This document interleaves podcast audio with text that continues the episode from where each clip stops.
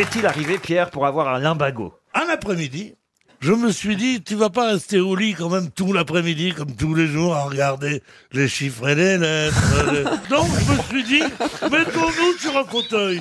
Ah, Parce que vous vous, vous voyez. Ah oui, dans notre activité tous les jours. Ah. Oui. Je m'assois sur le fauteuil. Tu sais pas ce qui m'arrive? Je m'assoupis. Et quand on me réveille une heure et demie plus tard, je ne suis qu'une douleur. J'avais glissé et je m'é- je m'étais endormi mais ça, c'est le dans une mauvaise position. C'est le problème du fauteuil roulant.